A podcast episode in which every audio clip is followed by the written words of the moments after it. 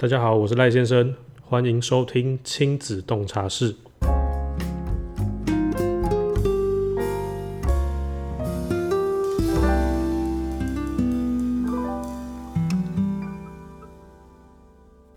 这一集已经是第五集了，我还是跟各位介绍一下亲子洞察室的内容方向。亲子洞察室主要是一个以先生跟爸爸的角度来聊聊亲子育儿的这些事情，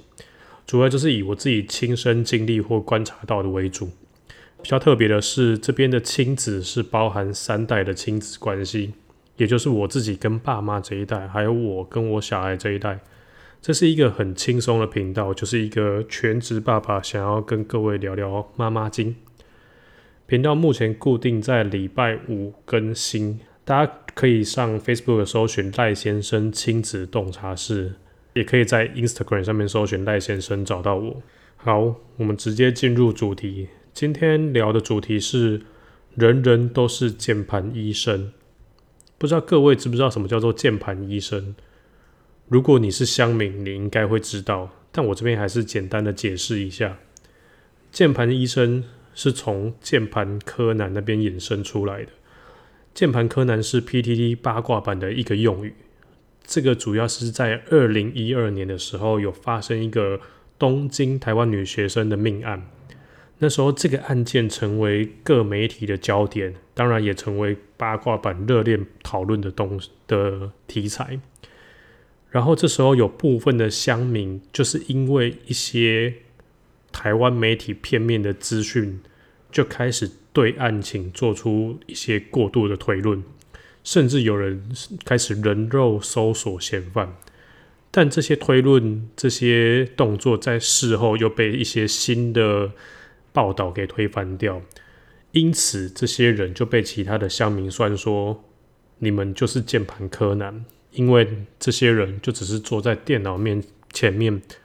打打字就自以为可以跟名侦探柯南的主角一样破案，所以键盘叉叉就是在讽刺这些没有专业知识，而只透过一些片面资讯就在乱猜乱下定论的人。简单来说，就是讲话不用负责的嘴炮。而这个用法其实后来有衍生出很多键盘什么什么，就像是键盘法官、键盘警察、键盘专家等等。而这次的键盘医生就是其中一个衍生的说法，就是在讲那些没有相关医疗背景、专业知识的人，只有透过一些自身经验或是网络上的资讯，就敲敲键盘，在网络上给人家乱诊断的人。这种现象其实在网络普普及之后就很常发生，很常看到。因为现在有很多问题，其实都真的可以在网络上找到答案。网络确实是非常方便，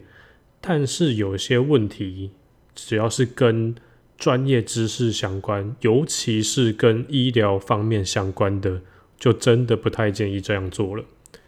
为什么我会注意到这一点？主要就是因为从自己老婆怀孕开始，一直到小孩出生之后。这段时间其实就真的比较需要注意身体健康状况。怀孕的时候是需要注意自己太太的状况，小孩平安出生之后就是要比较注意小孩的身体状况。所以一开始我们在遇到一些相关的问题时，我们其实也会直接上网 Google 相关的资讯，或者是直接到 Facebook 社团看看有没有人遇过一样的事情。但是，由于网络上的资讯很多都是农场文，不然就是看不到作者来源，你不你不知道这个东西可不可信。然后，如果去找网友的话，网友通常都是以自己的经验来回答，所以常常会遇到同一个问题下面就会有三五种答案。这这些东西其实你根本就不能拿来参考。所以，我们最后只要遇到问题，就会直接去看医生，而不是自己在上网找答案。我相信会这样做的人一直都会有，而且这也不会消失。他们也会跟我们一样，问一个问题，得到很多答案，反而觉得没有帮助，最后还是去看医生。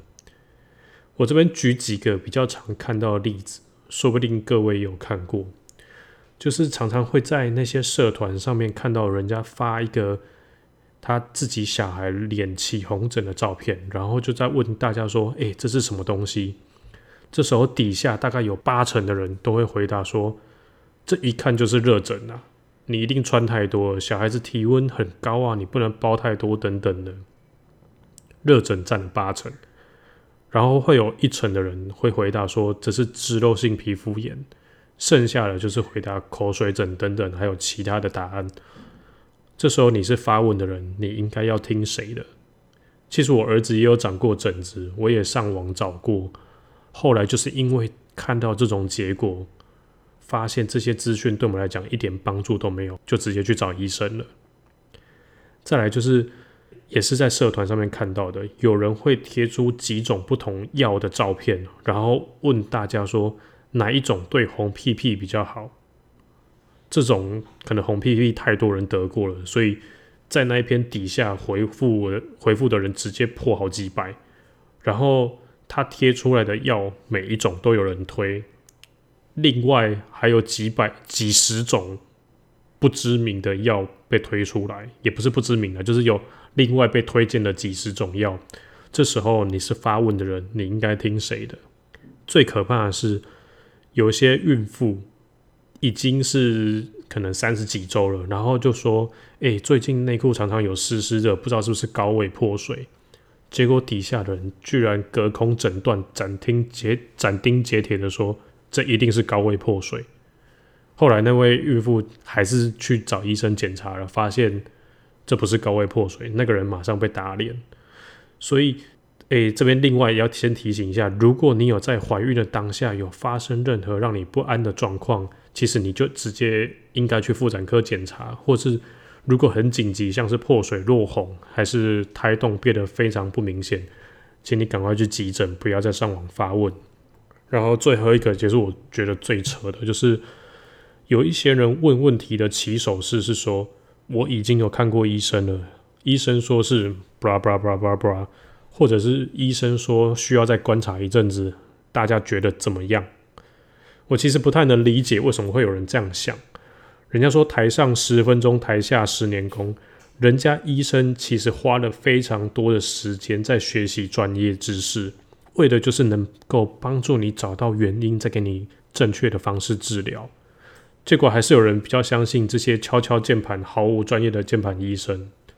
我可以理解，身为一个新手爸妈，看到自己子女生病的那种焦虑感，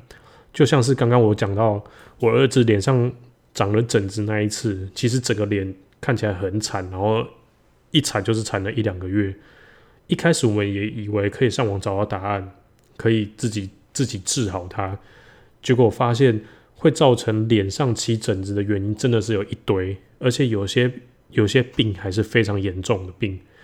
所以这时候这些资讯反而把自己搞得非常紧张。还好那时候我们遇到的是这种状况比较不严重。如果那时候我们相相信的网络上错误的资讯，拖到治疗时间，这种不严重的病倒是还好。但是如果有人是遇到那种疑似破水或需要紧急处理，不然会危及到生命安全的问题，这时候如果他错信了这些网络资讯或是网网友的回复，拖到就医的时间就真的非常糟糕了。而那些回答你的键盘医生还不用负任何责任。他们还是依然的在网络上用键盘到处给人家诊断，完全就是将键盘驾临在医生的专业之上。我这一次在准备这次主题的时候，有忽然发现，这跟我第一次这种现象，跟我第一次第一集讲的指导期类似，都是透过自身的经验或是片面资讯给人家意见或是答案。不知道各位听众有没有这种经验，还是你曾经其实也当过键盘医生？或是你有曾经相信过这些键盘医生的话，不论怎么样，你就必须要知道一点：这些人讲的对不对，跟他们一点关系都没有。因为这一切发生的事情都是你自己要承担，而不是他们。好了，今天的节目就到这边了。如果你们喜欢这一集，就可以留言给我鼓励。如果有想要听到身为一个先生或是爸爸的角色讲什么样的主题，都可以留言跟我说。你你也可以从 Facebook 私讯啊，Instagram 私讯啊。如果都不要的话，我有放一个 Google 表单在在节目的简介里面，填表单不会留下任何的记录，你可以安心使用。好，感谢收听这次的亲子洞察室，我是赖先生，我们下周见，拜拜。